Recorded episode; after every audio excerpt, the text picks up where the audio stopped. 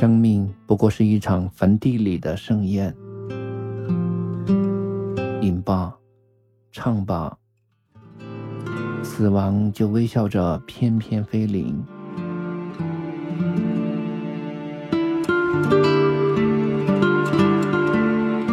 当青春的容颜在镜中老去，还有谁会想起那些最初的温柔和疼痛？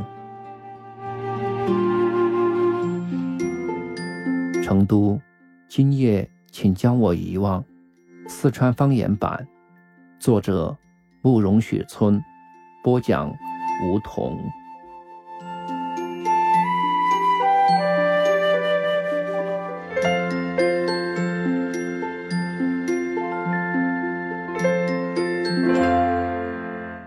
第三十集。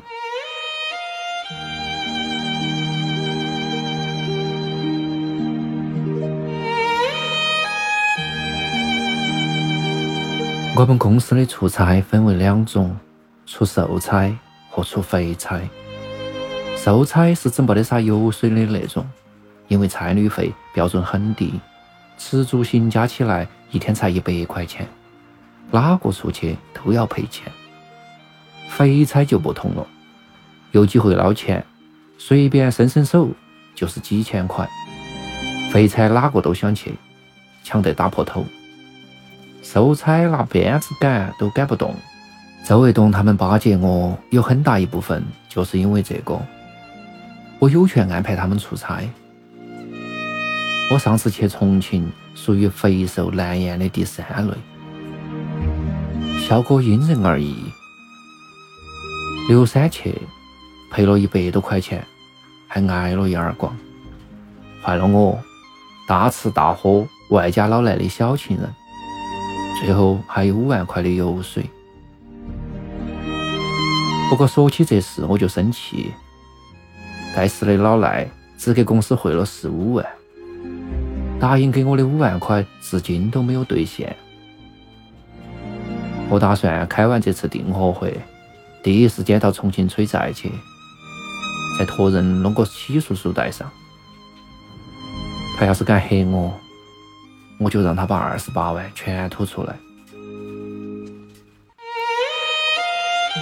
订货会是典型的肥差，公司给我们百分之一的机动费用，可以根据现场情况灵活安排。灵活安排是一个很微妙的词，大家都心照不宣，闷声发大财。董胖子也放下假仁假义的臭面孔。哭到喊到要去重庆，他现任，还不是为了那点回扣？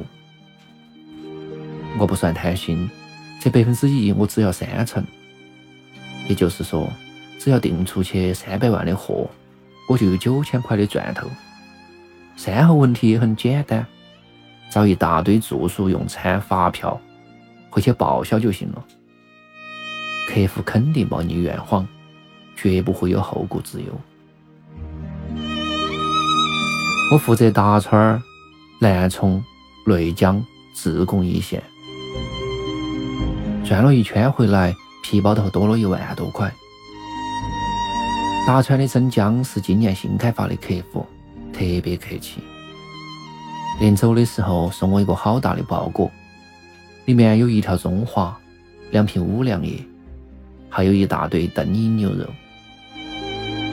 他这次赚了不下十五万，笑得鼻梁都塌了。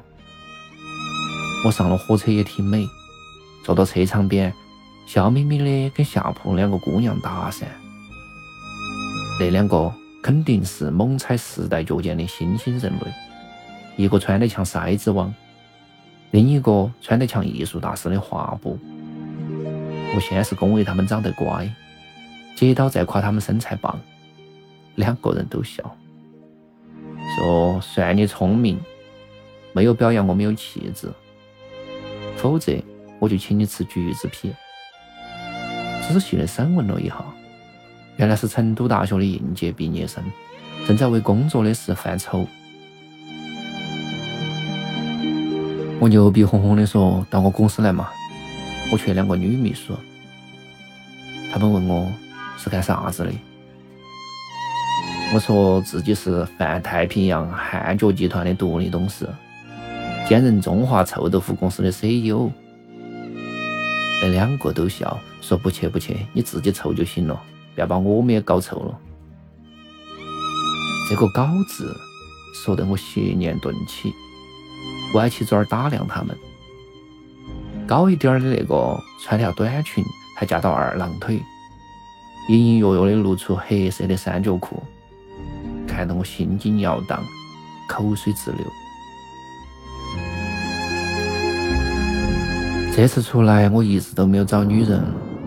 在大川的最后一晚，我躺到床上翻来覆去的睡不着，把电视节目从头翻到尾，从尾翻到头，看了一脑壳的广告。饮料听到强王母尿，滋阴壮阳，补气提神；西药被吹成东营大补丸，有病治病，没得病强身，闻一闻都能防止便秘。最可笑的是卫生巾的广告：行动自如不渗漏，加宽加长有凹槽，咋个听咋个像口罩。正无聊的时候，楼下桑拿中心打电话上来，问我要不要按摩。我问了问行情，台费一百，小费三百，算公道价格。就让他们派员上来。第一个脸上有雀斑，影响情绪，不要。第二个太瘦，肯定冷得慌，不要。第三个太老，第四个太矮，第五个手膀子上有烟头的烫伤，通通不要。挑到最后，老板娘勃然大怒，在电话头骂我是憨包。花不起钱就不要装潇洒，自己耍自己噻，并祝愿我用手过度，精尽人亡。我哭笑不得，讪讪的挂上电话。其实不是小姐长得丑，是我自己有问题。这些年我跟无数的女人上过床，对那个事情一生见。已经渐生厌倦，对那个事已经渐生厌倦。陈超说：“皇帝御女千人，最后得道升仙。”估计我也快赶上老祖宗了。仔细想一想，真的没得意思，花四百块钱，就为了住一两百次俯卧撑，完了，一拍两散，哪个都不认识哪个。真正的是亏本买卖。我现在更怕释放后的那种空虚感觉。所有人都走了，只剩我赤身裸体的躺到床上，眼前万象坍塌，失去欲望的世界慢慢变成灰色。啥子生活啊，理想啊，想啥子，啥子没得劲。一切不如意的事都涌上心头，这种时候，心头总会有个声音在问：“陈总，这就是你要的吗？”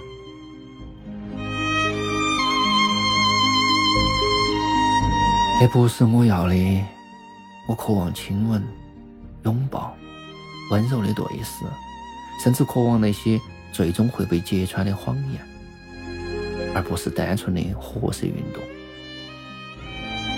这些日子，我对夜晚健身恐惧，一点点响声都会把我吵醒。在黑暗头撑到眼睛，看啥子都会变形。灯光像死人眼，窗帘像杀手的风衣。有一天，我把皮带搭到床头，半夜惊醒后，它变成了一条蛇，蜿蜒而来，差点把我吓哭。那种时候。我多希望身边有个人呐，手搭到我的胸膛上，或者躺到我臂弯头，嘟嘟囔囔的说点啥子，致使我端茶倒水。天亮的时候，他会亲我一下，靠靠我的脑壳，说：“猪啊，再不起来就要迟到了。”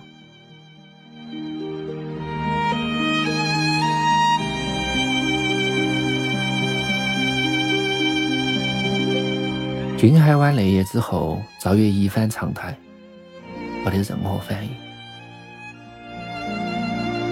我本来以为他会打电话质问我，在心头设计了无数种应对方案，骂他下贱、淫荡、无耻，或者说他蠢得像猪一样，明摆到是耍他都看不出来，或者连接都不接，让他自己慢慢想去吧，哭去吧，恨去吗，死去吗，我会在旁边微笑的。但是他始终没有打那个电话，这让我十分失落，像是卯足了劲儿，一拳打到空处，闪得生痛。他结婚那天，我本想祝贺一下，词都想好了：狗男女，终成眷属，贱骨头不得好死。然后再重重的呸上一声。不过且才晓得，赵月。连手机号码都换了。那天晚上在内江醒来，头痛得像要裂开一样，四肢无力，脑壳却无比清醒。想想自己二十八年来的人生，苦苦折腾了半天，到最后啥子都没有抓住，连老板都丢光了，忍不住又掉了两滴眼泪。赵月这个时候估计正在和新阳的厮杀嘛，不晓得会不会跟他口吃。脑壳前后摇摆，嘴头呜呜有声。我越想越气，一脚把被子蹬下床，心头恨恨的想：妈的，这事还没有完。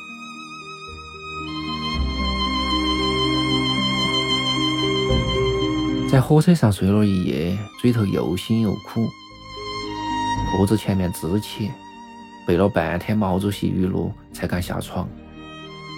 这是我们系主任的经验之谈。他的名言是：政治导致阳痿，文学治疗阳痿。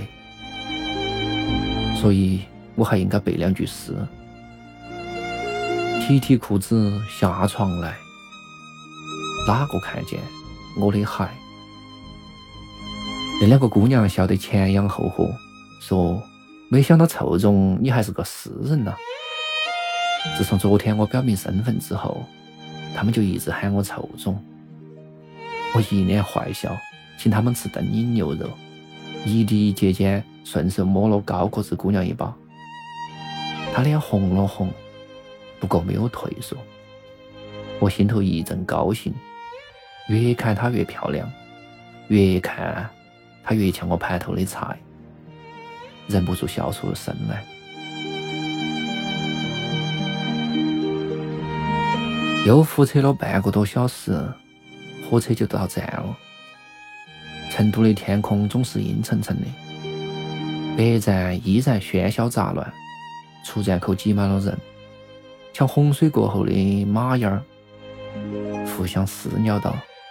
拉扯到，缺脚断手，爬进这个危险的城市，在每一条小巷、每一栋房子头挖坑、刨土，然后跳进去，将自己深深掩埋，永远不得重生。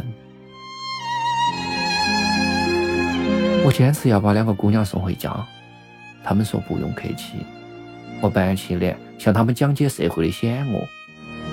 到处都是坏人，我咋个放心你们自己回家？然后批评他们的错误。你们长成这个样子，给社会造成多大的负面影响？看，上万头色狼都盯到的哦。作为一个有责任心的公民，我咋个能看到犯罪率上升而无动于衷？他们都笑，说：“就你最强色狼，还说别个。”这年头的姑娘们都喜欢坏男人，只要嘴皮子灵便，再加上点不要脸的革命精神，一般的家庭妇女都能申请。还有一个要点，就是不能把自己说得太好。人都有逆反心理，你越说自己是个坏蛋，他就越关注你的优点。李良在这方面总是不开窍。他身体的检查结果没出来之前，有一段时间也想跟到我学泡妞。我带他走遍了成都市的大小酒吧，我每次都小有斩获，他总是空手而回。我详细的分析了他的战略战术，发现最大的区别就是，我一开口就承认自己是个色狼，他呢，还却总是跟人讲人生。讲理想，甚至讲共产主义道德。唉，李良啊，